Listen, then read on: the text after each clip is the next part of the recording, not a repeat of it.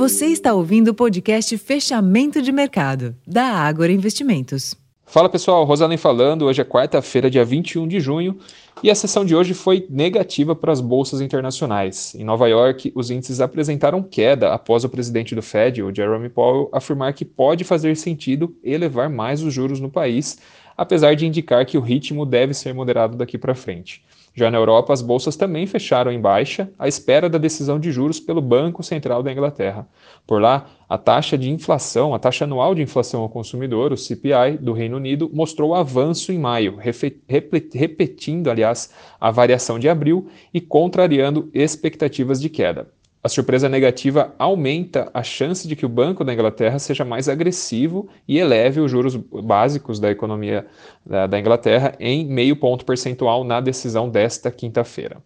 Entre as commodities, o minério de ferro mais negociado em Dalian, China, fechou em baixa de 0,99%, cotado a 110 dólares e 88 centos por tonelada, e o petróleo Brent avançou 1,61%, cotado a 77 dólares e 10 centos o barril, em meio a um enfraquecimento do dólar no exterior.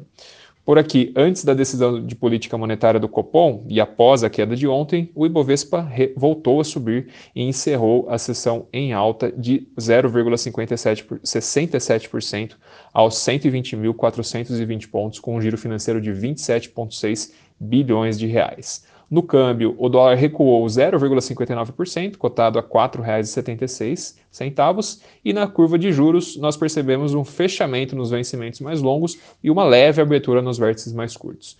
Essa recuperação do do índice Bovespa ocorreu apesar do exterior mais negativo e principalmente com o apoio dos bancos e das petroleiras.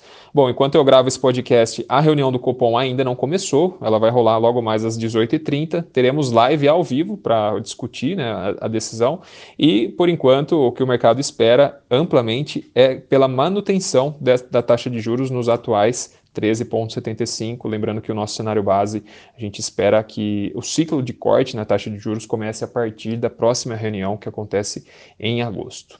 Bom, pessoal, esses foram os principais destaques da sessão desta quarta-feira. Já vou ficando por aqui, desejando uma ótima tarde a todos e até a próxima. Tchau, tchau.